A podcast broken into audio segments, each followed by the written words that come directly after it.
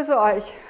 Heute geht es um ein Thema, um das ich mich schon öfters mal ähm, bemüht habe, den Inhalt wirklich kundzutun, weil ich denke, es ist extrem wichtig. Heute will ich das Ganze so ein bisschen basic-mäßig mal herunterbrechen und zwar geht es um die Kuhmilch und um die Frage, ob es wirklich sein kann, dass Kuhmilch vielleicht krank macht. Es ist natürlich schon nicht so einfach, wenn, wenn man weiß, wie häufig doch ähm, dieses Nahrungsmittel auf den Tellern landet und was eigentlich die Werbung davon hält. Aber trotzdem, lasst uns einfach mal ein bisschen hinterfragen. Kann es denn vielleicht sein, dass dieses so beliebte Nahrungsmittel möglicherweise doch richtig ungesund für uns Menschen ist? Dass es einen Zusammenhang mit der Entstehung von, jetzt bitte aufgepasst, denn es ist so, Demenzerkrankungen, Raum starr, sowie Prostata- und Brustkrebs geben könnte, dass es für die hohe Osteoporoserate mitverantwortlich ist, dass Allergien, Asthma und Neurodermitis auch auf den extremen Kuhmilchverzehr zurückzuführen sind. Ich weiß, es ist schwer zu glauben, aber es gibt mittlerweile unendlich viele Studien, die diese Vermutung untermauern und es ist einfach auch die Erfahrung, die wir mittlerweile schon gesammelt haben, besonders ich, die ja schon seit fast 35 Jahren damit arbeitet. Bei genauerem Hinsehen offenbaren sich nämlich Fakten, die dies genauso noch zusätzlich erklären können. Die Trinkmilch, wie wir sie heute kennen, gibt es im Übrigen erst seit ungefähr 110 Jahren vielleicht. Vor dieser Zeit wurde beim Gedanken an die Kuhmilch oder an deren Verzehr eher noch ein Ekel empfunden. Man verglich sie mit Urin, mit Blut äh, und mit Muttermilch. Komisch, oder? Auch hält es sich bis heute immer noch der Verdacht, dass frische Milch für die Übertragung von einigen bakteriellen Erkrankungen natürlich verantwortlich sein könnte. Daher ist die Rohmilch, nämlich direkt vom Bauer, fast gänzlich verschwunden und ich glaube sogar auch ähm, untersagt. Homogenisierte, ultrahoch erhitzte, pasteurisierte Produkte aus der Milchindustrie deckt aber heute mindestens 20 Prozent unseres täglichen Kalorienbedarfs durchschnittlich. Um uns an neue Nahrungsmittel allerdings genetisch anzupassen, benötigen wir Menschen mehrere tausend Jahre. Diese, diese Zeit hatten auf unserem Globus nur wenige Völker.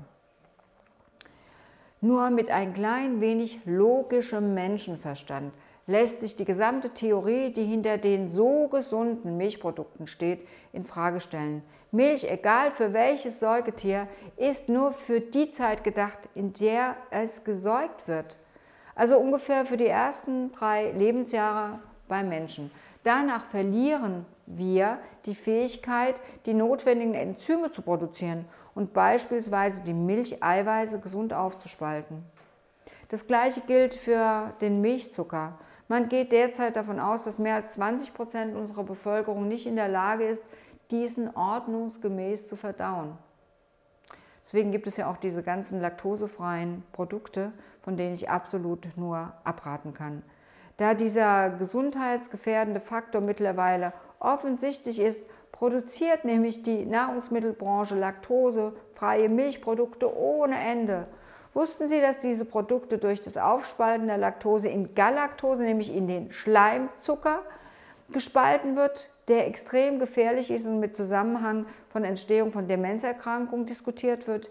Milchzucker im Übrigen wird außerdem ganz viele Nahrungsmittel noch mit eingearbeitet, die dann nämlich leichter Wasser binden können. Zum Beispiel im gekochten Schinken, in Tiefkühlgemüse, in cremiger äh, Eismasse und so weiter. Bitte setzen Sie Ihren gesunden Menschenverstand ein. Jeder Arzt stellt die eigene Muttermilch in einer ganz eigenen Zusammensetzung her. Deswegen unterscheidet sich auch die Kuhmilch extrem von der Muttermilch. Viele Studien zeigen auch, dass ein gestilltes Baby wesentlich gesünder, aber auch wesentlich intelligenter ist als ein nicht gestilltes. Und haben Sie schon mal über den Milchschorf nachgedacht, den ganz viele Säuglinge haben, die mit Kuhmilch gefüttert werden? Wenn Sie an Hautproblemen, an Gewichtsproblemen, Verdauungsschwierigkeiten, Asthma oder schweren Krankheiten leiden, die mit der hormonellen Situation zu tun haben könnten, sollten, sollten Sie sich natürlich auch unbedingt mit den speziellen Labortests auf Milchzucker oder auf Milch-Eiweißunverträglichkeiten untersuchen lassen.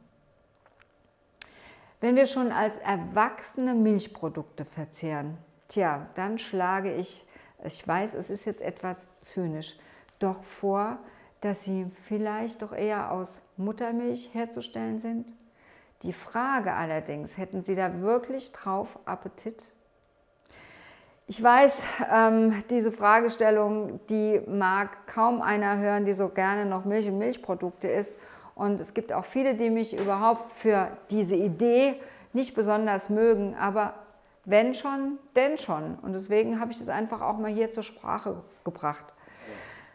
Weil es ist ein Thema, das immer noch nicht so wirklich ganz klar auch im Mittelpunkt der Information steht und es wird häufig sehr kritisch auch ähm, angeguckt, wenn sich doch da jemand vielleicht etwas ähm, so kritischer äußert zum gesunden Milchkonsum, wie ich das tue. Aber es gibt so viele Studien und ich habe auch schon einige YouTube-Videos hier in meinem Kanal dazu gedreht, die all das, was ich gesagt habe, nochmal extrem untermauern.